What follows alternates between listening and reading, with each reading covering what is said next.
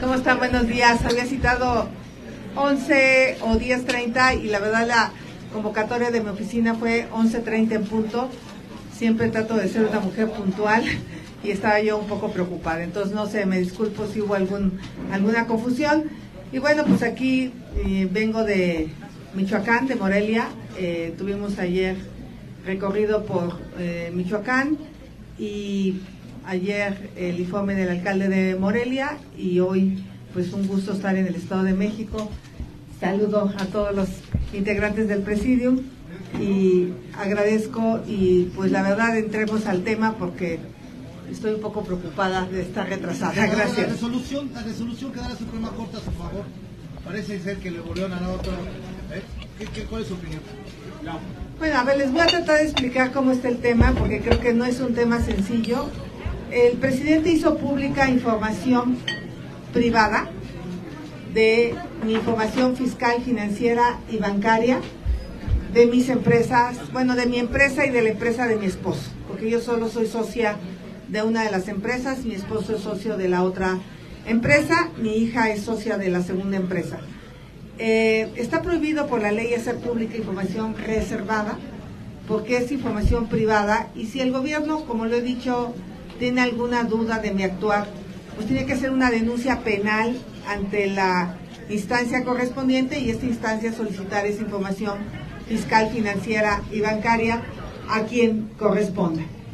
El presidente la hace pública, él dice que alguien se la mandó y entonces eh, pues no, no puede ser. El juez me otorga una suspensión provisional. El presidente mete una revisión a esa suspensión provisional. El juez tenía 48 horas para resolver la suspensión provisional.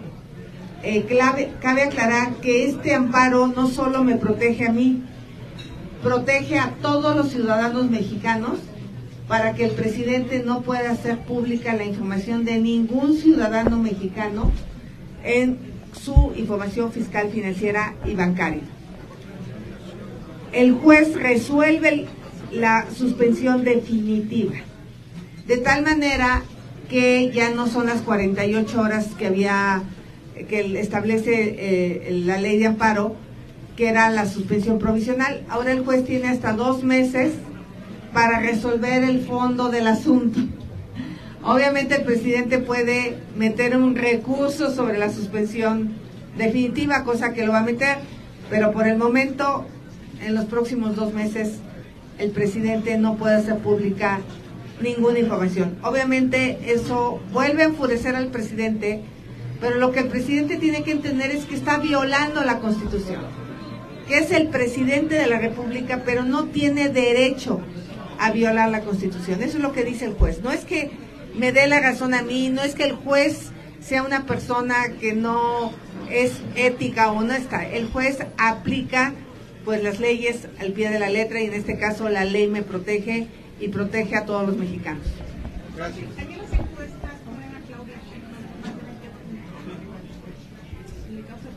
No, ninguno.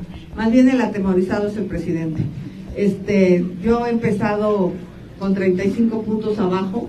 En el estado de Hidalgo empecé en 6 puntos y acabé en más de 40 puntos. O sea, que estoy acostumbrada a venir de atrás, eh, aunque encuestas serias como la del financiero que tanto le enojaron al presidente, pues me ponen a 8 puntos. Entonces, pues yo me quedo si quiere con 10 para que no se enojen, pero tengo 6 semanas y ya están temblando y el presidente no habla de alguien más que su servidora de la oposición. Entonces, eh, va a haber guerra de encuestas, como lo que pasó en el Estado de México. Aquí en el Estado de México no bajaban de 20 puntos y de 20 puntos, y eso desencanta a la gente. Entonces yo lo que le diría a las personas es, déjenle de hacer caso a las encuestas de Morena. Háganle caso a lo que pasa en la calle. Y lo que pasa en la calle, lo que pasó en Morelia, ayer teníamos un evento de 200 personas, ciclistas, y llegaron 2.000 personas por su cuenta a este lugar. 2.000. Sin acarreo, sin convocatoria este, puntual, porque la gente quiere estar y eso nadie lo detiene. Oiga, senadora, eh, ya se va a definir un nuevo filtro, vaya. ya van a, el Frente Amplio, pero todavía sigue habiendo críticas sobre la certeza sobre cómo se hizo la depuración de, las firmas. ¿Cuál es el llamado que le hace desde el PRD que insisten en, este que no hubo en el proceso de validación de las firmas certeza? Sí hubo certeza. Obviamente nunca nos gusta. A mí misma me quitaron firmas. A todos nos quitaron firmas porque la gente de Morena sí se metió al proceso y sí se metieron militantes de Morena y de otros partidos para intentar descarrilar este proceso. En algunos más que en otros. Entonces, pues en este caso sabíamos los participantes que las firmas de militantes fuera de los partidos que estábamos no iban a valer. Y los militantes sabíamos que iba a haber un cotejo de las credenciales con las fotografías. Y para muchas personas fue muy sencillo capturar de manera masiva, porque yo advertí esto, que empezaba a subir la base de datos de una manera atípica. Entonces, a mí misma me empezaron a subir firmas de manera atípica y yo pedí que se verificaran si esas firmas que yo estaba recibiendo eran válidas o no. Entonces me quitaron las que no eran válidas. Afortunadamente traía 565 mil y no me generó ningún problema. Pero sí lo sabíamos. Entonces, pues yo no creo que haya, haya problemas. Viene la encuesta, obviamente quien quedemos fuera, eh, porque va a quedar uno de los cuatro fuera, digo, espero que no, porque pues si las encuestas sí me ponen hasta arriba, este, no vayan a decir que Sochi la pasaron de panzazo, porque pues, todas las encuestas me han puesto en primer lugar. Pero no me confío, hay que seguir trabajando, por eso sigo trabajando muy duro. Y yo el llamado que haría es que al final de estos 34 que nos inscribimos, va a quedar solo uno, pero todos tenemos que estar, porque esto es más importante que un proyecto personal. Senadora, su seguridad, ¿cómo va? Eh, va bien. O sea, estoy estoy con lo necesario sin exagerar. ¿Alguna otra pregunta? ¿Cómo ve el escenario político en el Estado de México después de la pérdida de Yo estoy convencida que en el Estado de México hubo muy poca participación. Y creo que una de las cosas que su servidora ha logrado, y yo hice por ahí un video después de que perdimos el Estado de México, donde dije que tenemos que alinear a los mejores, que habíamos perdido el partido de ida, pero que viene el partido de vuelta. Y el llamado que yo hago a los dirigentes locales es a buscar a los mejores cuadros para regidor, para síndico, para alcaldes, para diputados locales, para diputados federales, para senadores. Y si ponemos cuadros, o en mi caso que pues de alguna manera digo, no quiero ser soberbia, pero por lo menos sí vine a poner bueno el proceso. O sea, sí estaba un poco desangelado, digamos. Y la llegada de ciertos personajes ayuda a que esto agarre nivel. Y yo estoy segura que si alineamos bien, llenamos el estadio, vamos a ganar el partido de vuelta. No tengo la menor duda y creo que en el Estado de México vamos a, llevar mucha afición al estadio a este partido de vuelta y la historia va a ser totalmente distinta. Senadora, ¿cómo es su relación con el PRIismo del Estado de México, que es su bastión histórico, que bueno, ya lo perdió? Este, y, por ejemplo, con la ex candidata Alejandra del Moral, que muchos analistas la ponían como un buen activo porque logró remontar demasiados puntos ante Delfina. ¿Cómo es su relación con ella? ¿La ve como buena propuesta para algún puesto público el próximo año? Su servidora tuvo una participación activa en la campaña del Estado de México.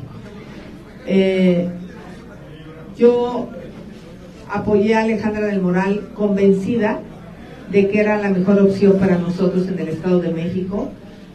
Hice campaña para ella sin estar con ella, me fui a Catepec, me fui a Tlanepantla, yo no soy una mujer de dientes para afuera, soy una mujer que cuando se compromete, se compromete.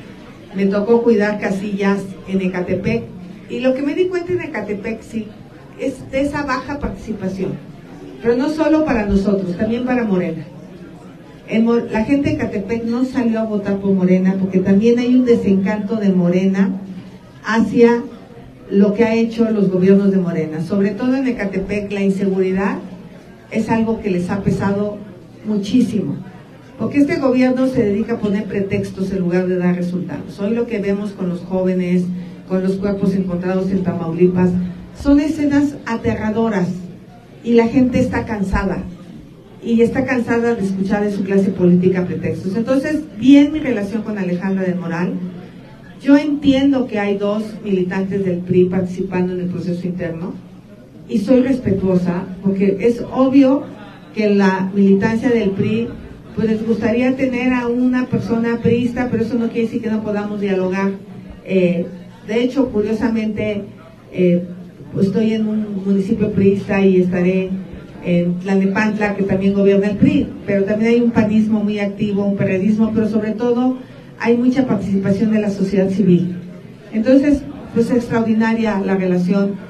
Eh, y yo estoy convencida que en el Estado de México es uno de los estados donde más ánimo vamos a levantar.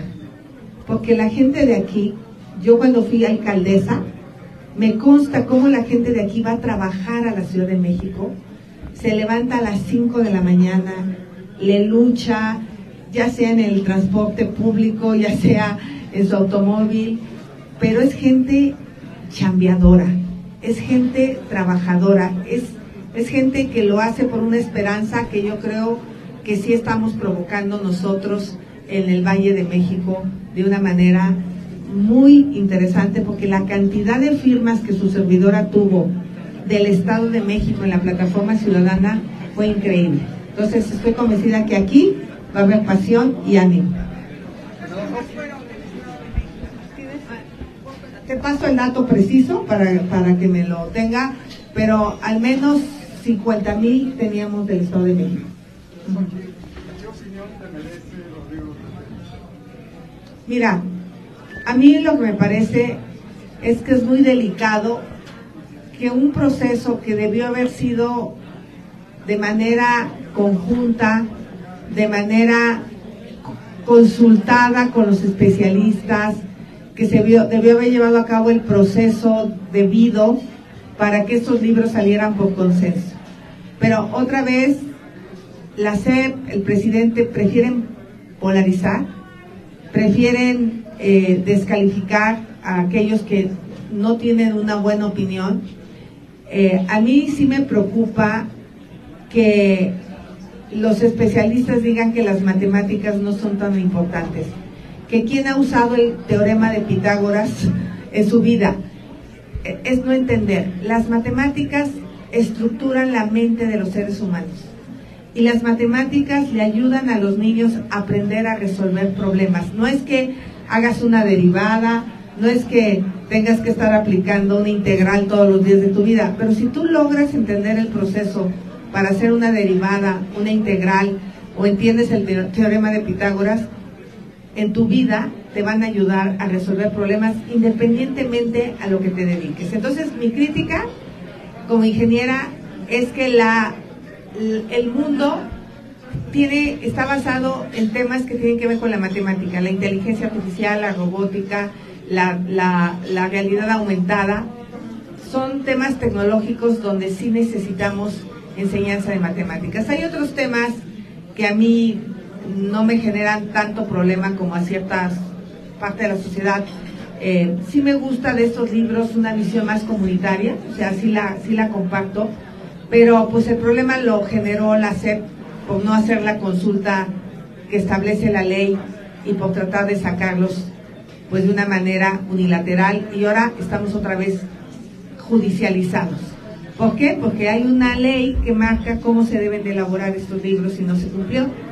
Y el juez o el ministro de la Corte, en este caso, pues lo que está haciendo es darle entrada pues a estudiar un tema que los padres y que la sociedad está pidiendo que se estudie. Entonces lo que me merece es lamentable que no se haya seguido el proceso necesario para elaborar los libros.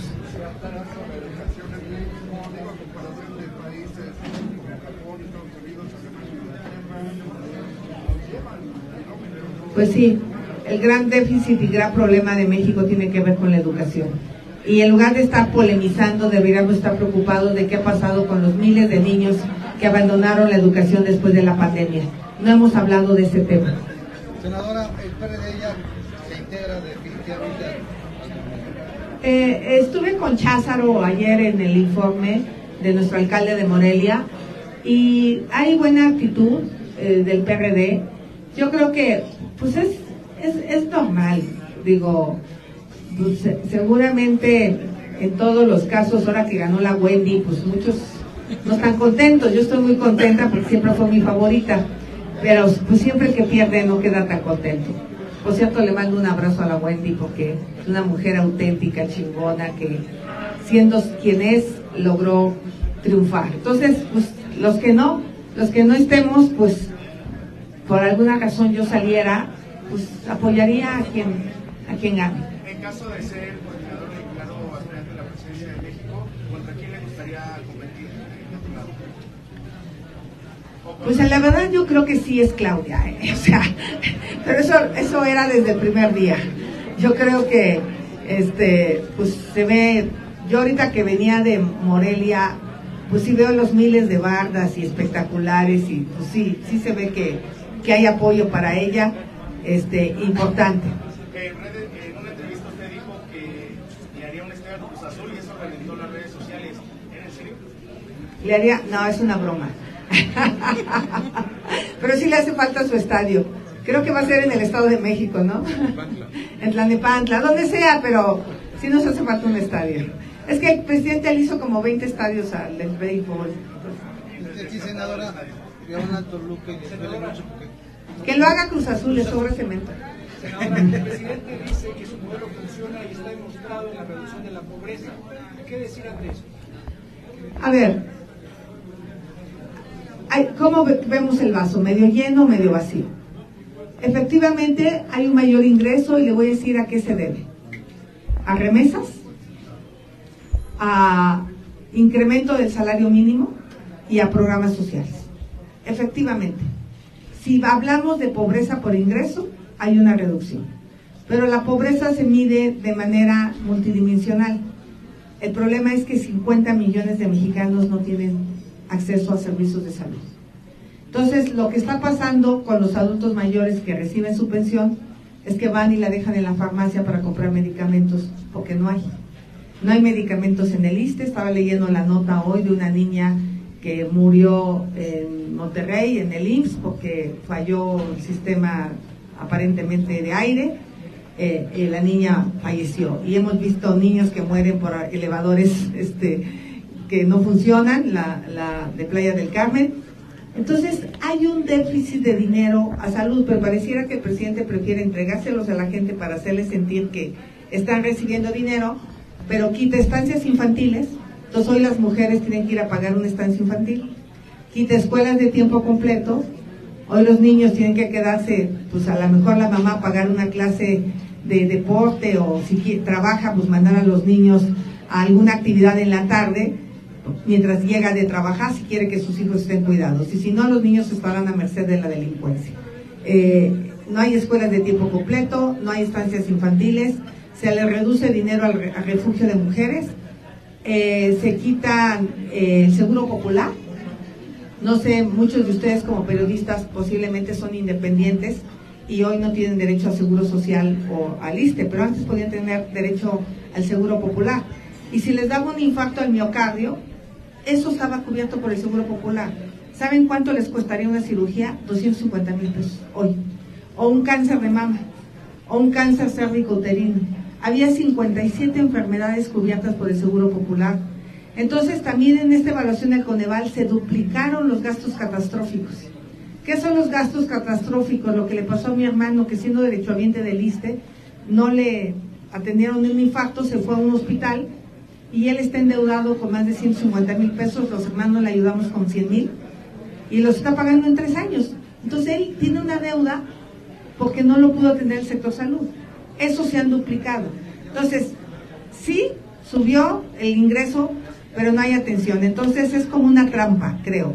El presidente prefiere entregarle el dinero para que haya la sensación, pero hoy la gente está más pobre porque se está muriendo.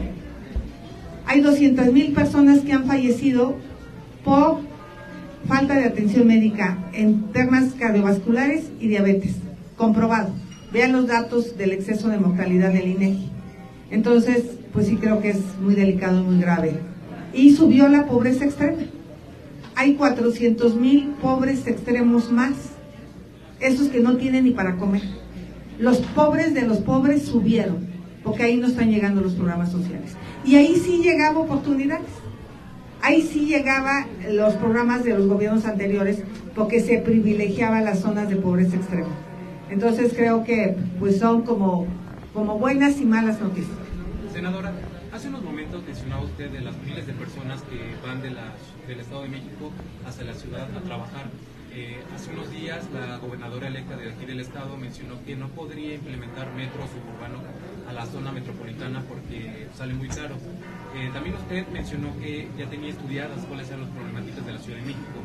¿Cuál sería su análisis de la movilidad en la zona metropolitana y si en realidad no alcanza el dinero para complementar el metro en la ciudad del estado? A ver, la Ciudad de México hoy paga un gran subsidio para que el metro funcione. Creo que el Estado de México tendría que ser corresponsable con sus habitantes que van y que utilizan el transporte público de la Ciudad de México, porque el Estado de México ha sido incapaz de generar los empleos que el Estado de México requiere. Entonces sí creo que la gobernadora debe de ponerse en los zapatos de los habitantes del Estado de México que se hacen hasta tres horas para llegar a trabajar. Ellos no van en camioneta blindada con aire acondicionado y con escoltas. Ellos van en el transporte público. Entonces yo sí le pediría a la gobernadora que dentro del presupuesto trate de hacer un convenio con la Ciudad de México para ampliar la red de transporte hacia las zonas como Ecatepec, que son muy importantes, hacia Nezahualcóyotl, donde vive una gran cantidad de habitantes que van a trabajar a la Ciudad de México y con el problema de la línea eh, de Patitlán que está cerrada, pues se ha agravado. Entonces creo que sí sería importante que alguien le eche la mano a la gobernadora con un estudio sobre movilidad y se va a dar cuenta las horas que la gente hace para ir a trabajar a la Ciudad de México. Pero la Ciudad de México no puede construir este metro en el Estado de México. Ese sí le toca al Estado de México. ¿Alguna otra pregunta? Concretamente, Manuel Peláez, del periódico Código. Este, concretamente para el Estado de México, ¿qué se tiene contemplado si tú llegaras a ser elegida para y, posteriormente trabajar con el Estado de México, con los estados, concretamente el estado más poblado del país? Eh, eh, financieramente, económicamente, presupuestalmente no está de acuerdo a la población que se tiene, ¿qué, qué harías o qué propondrías? Bueno, lo primero que habíamos dicho es que los programas sociales se quedan, ¿no? Eso me parece que es un acierto de este gobierno. Pero justamente creo que si hay un estado que no está aprovechando el nearshoring, que es la relocalización de empresas, es el Estado de México. En el Estado de México se tiene que mejorar la calidad educativa, sobre todo la, la educación tecnológica. El CONALEP ha sido abandonado, las universidades tecnológicas han sido abandonadas y gran parte de las empresas tecnológicas de Taiwán se podrían ubicar en Naucalpan, Tlanepantla, que son empresas más ligadas a la mente factura, a la tecnología, a la inteligencia artificial, a la electromovilidad. Y creo que el Estado de México, al tener un mercado de más de 20 millones de consumidores, podría ser, junto con la Ciudad de México, los grandes beneficiarios del nearshoring, pero hay que trabajar en temas de agua, en temas de energías limpias, en temas de seguridad, por supuesto, en temas de infraestructura. O sea, el AIFA no puede ser el aeropuerto internacional. Está bien para Hidalgo, para Ecatepec. Está bien, yo creo que es un buen aeropuerto, pero solo tiene 14 slots. No, tenemos un grave problema con el tema del aeropuerto internacional de la Ciudad de México. No se resolvió con el AIFA. Se resolvió parcialmente y como el dinero se le está pagando a los de Texcoco, que no se hizo, al aeropuerto de la Ciudad de México no se le está dando mantenimiento y se está cayendo a pedazos.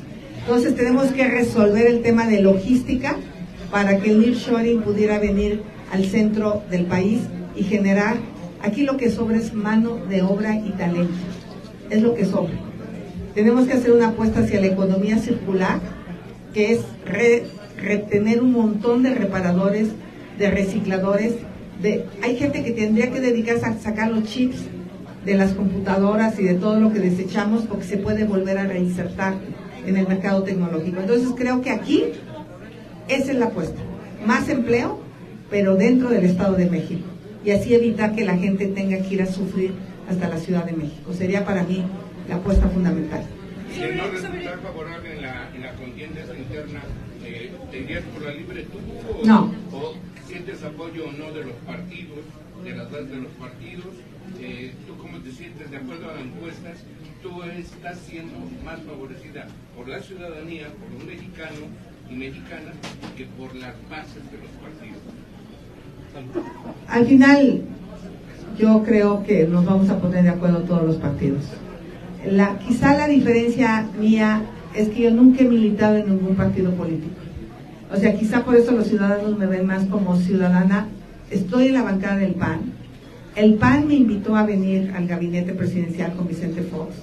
Reconozco y le tengo esa lealtad al PAN, eh, pero también tengo la posibilidad de encabezar una agenda que el PRI le ha preocupado siempre, que son las instituciones. Ese México con justicia del que hablaba Luis Donaldo Colosio, me parece que está ahí.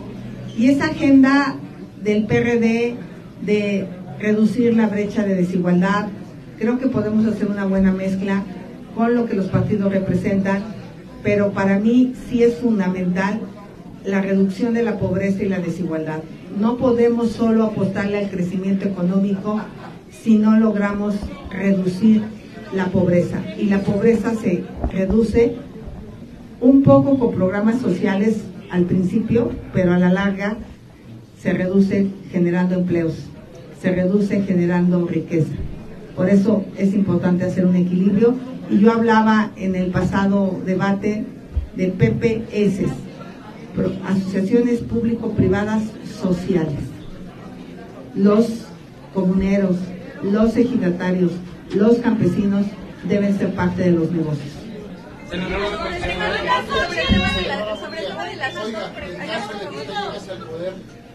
¿Ha pensado alguna estrategia que arregle la problemática del abastecimiento de agua a la capital del país y el Estado de México, toda vez que las tres presas que surgen del sistema Cutzamala están secando? Uy, ese es mi mero mole.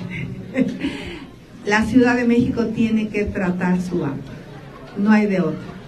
Yo le contaba ahorita a una amiga con la que venía cuando me tocó bajar a la zona Mazagua, ¿se acuerda con las compañeras que se opusieron a que, querían que se cerraran las válvulas? Eh, justo porque esas comunidades no tenían agua y la Ciudad de México se lleva el agua. La Ciudad de México tiene que tratar el agua, tiene que potabilizar parte de esa agua que va del Cutzamala y dejar de depender del Cutzamala como, como hoy depende en gran medida. Reforestar de manera importante los bosques de lluvia, porque si no hay agua, pues no va a haber vida. Entonces, creo que el tema del agua es un tema que este gobierno ha abandonado y que se ha dejado de ver de manera integral. Hay que capturar agua de lluvia, hay que reinsertarla a las presas, a los mantos acuíferos, pero también hay que tratar el agua y hacer un mejor uso del agua. La Ciudad de México consume de manera irresponsable el agua que viene de Cutzamala y está sobreexplotando sus pozos. Ya hay pozos en Iztapalapa que no son aptos para el consumo humano. Entonces sí creo que ese es uno de los temas que la Comisión Nacional del Agua, junto con los gobiernos estatal del Estado de México y de la Ciudad de México, tienen que resolver de manera integral. No puede solo la ciudad, no puede solo el Estado de México y no puede solo el gobierno federal. ¿Sería un proyecto? Tiene que ser un proyecto a 30 años. ¿Usted considera finalmente de mi parte, considera que los gobiernos de la Ciudad de México han abusado en exceso del sistema Cutzamala? Totalmente. Han abusado en exceso del sistema Cutzamala. La última pregunta ya este lado. Sobre el tema de la suspensión, comentaba que podría este, demorar dos meses. Después de eso, ¿qué seguiría? ¿O le preocupa este, la resolución no. que pueda haber? Y que, pues, a ver, el presidente ya hizo pública mi información. Ya. ¿Qué más voy a perder? Yo más bien lo hice por los ciudadanos, que deje de hacer pública de información de las personas. O sea, la mía ya es pública. Ya, y que por cierto es mentirosa, porque no es cierto lo que ahí dice. No, no, no son precisas las cifras, las, maquilla para sus intereses, pero yo ya, ya fui exhibida. Yo lo que quería es que deje de exhibir a otras personas que se le vayan a poner al brinco, porque va a haber muchos que se le van a poner al brinco, y puede tener esa amenaza de, ah, no haces lo que te digo, pues entonces yo me voy a meter a tus cuentas de banco y voy a exhibir lo que tú eres o que tienes. Si el presidente, insisto, tiene alguna duda de lo que yo tengo, que me denuncie penalmente. Él y que presente las pruebas. Él, porque lo que hace es ilegal. Es todo, muchísimas gracias. ¿Cómo le favorece, eh, podría usted regresar las pensiones a los presidentes, como lo? No va a haber regreso de pensiones a ningún presidente. Y dije claramente que si alguna dependencia mantiene seguros de gastos médicos mayores del gobierno federal, tendría que pagarla los empleados de esa dependencia, no el presupuesto público. ¿Y cuándo ganaría una presidenta, la primera presidenta de México, si es que se diera el caso? ¿O cuándo debe ganar un? Yo creo que hay gente ahorita que gana mucho para lo que hace. Es más, le pagamos un exceso. Para trabajar dos horas al día, yo creo que hay gente que no está trabajando en este país. Entonces, hay gente que debería de ganar bien por su capacidad, por su especialidad. Me parece que la robadera que hay en este gobierno es impresionante. Lo estamos viendo con Segalmex, lo estamos viendo con Dos Bocas. Dos Bocas, en lugar de costar 8 mil millones de dólares, está costando 18 mil millones de dólares. Nos hubiera convenido poner un buen director de Pemex, aunque le pagáramos el doble del actual, pero que sí supiera, porque Dos Bocas ya perdimos 200 mil millones de pesos.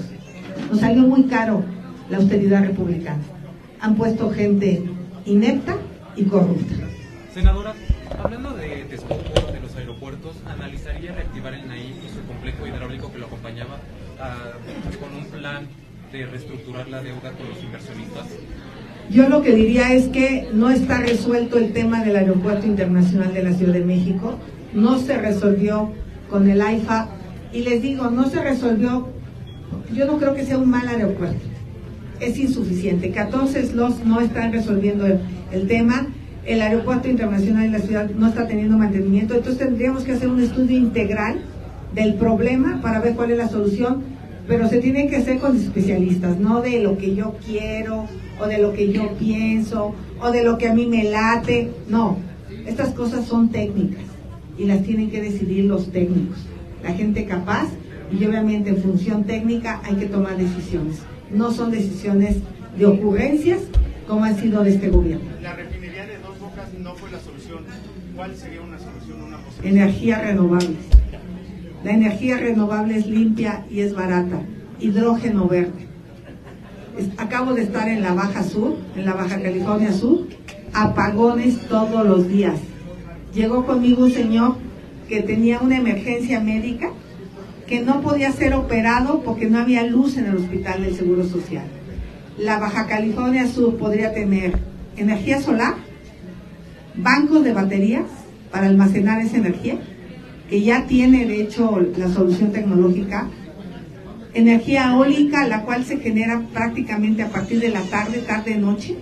Entonces la energía eólica podría entrar en soporte de la solar y hidrógeno verde, desalinizar agua de mar con energía solar, producir hidrógeno y poner turbinas de hidrógeno para soportar cuando haga falta.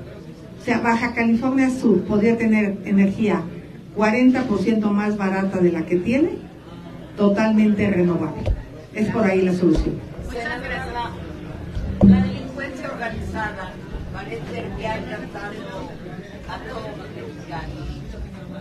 ¿Qué haría usted? Para empezar, yo no les voy a dar abrazos a los delincuentes. Yo soy una mujer que tiene la mano firme. Voy a aplicar firmeza. Voy a aplicar la ley.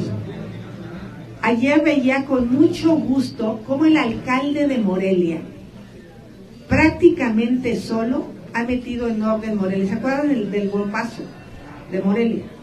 Dejó de ir el turismo. Y él con sus recursos, con su policía municipal, ha logrado regresar a Morelia, a una de las ciudades más seguras, todavía no es la más segura, pero por ejemplo hizo una reducción importante de la violencia contra las mujeres. Morelia estaba en tercer lugar y hoy pasó al lugar 53, trabajando de cerca, atendiendo la situación de las mujeres, con algo muy importante que se llama justicia cívica. El alcalde está trabajando con la justicia cívica con delincuentes que empiezan menores y que acaban volviéndose delincuentes mayores. Imagínate si el gobierno federal apoyara al alcalde de Morelia y el gobernador apoyara a Morelia con una policía eficaz, pues muchos lugares de Michoacán podrían volverse seguros. Tenemos esa experiencia, tenemos la experiencia de Yucatán, donde también es el estado más seguro. Ahí lo que pasa es que hay policías bien pagadas, policías certificadas, alcaldes comprometidos. Yo le pido al presidente que apoye a Tijuana. Está abandonada su suerte. Que apoye a Cajeme, que apoye a Culiacán, que apoye a Celaya, que entre la Guardia Nacional de Adeveras a combatir la delincuencia, porque muchos alcaldes están rebasados. Entonces sí creo que, pues en ese sentido, lo que van a encontrar en mí es una mujer que va a hacer un plan de seguridad con los especialistas, no con ocurrencias, no soy una mujer que dé pretextos. Como ingeniera me enseñaron a dar resultados. Los ingenieros estamos acostumbrados a construir y a terminar las obras en tiempo y en forma. Bueno, algunos, hay otros medios güeyes, pero esa no soy yo. Este, entonces, este país lo que necesita es eficacia, es capacidad técnica, es tecnología, es entender el problema y rodearse de los mejores. Esta ocurrencia del presidente no sé dónde la tuvo diciendo con abrazos y no balazos vamos a resolver el problema de la seguridad. Esas son ocurrencias que tienen.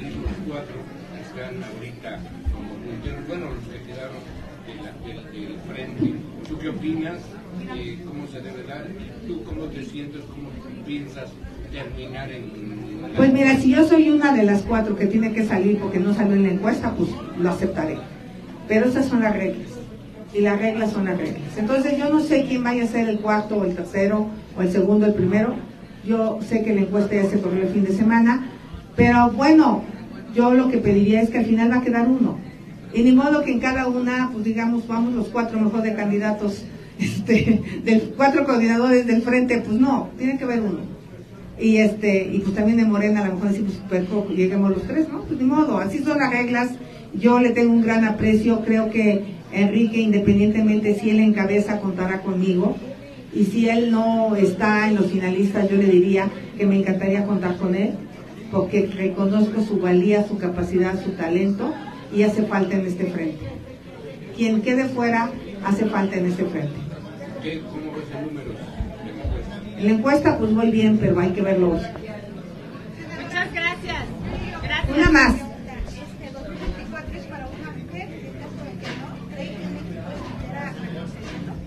2024 va a haber presidenta mujer.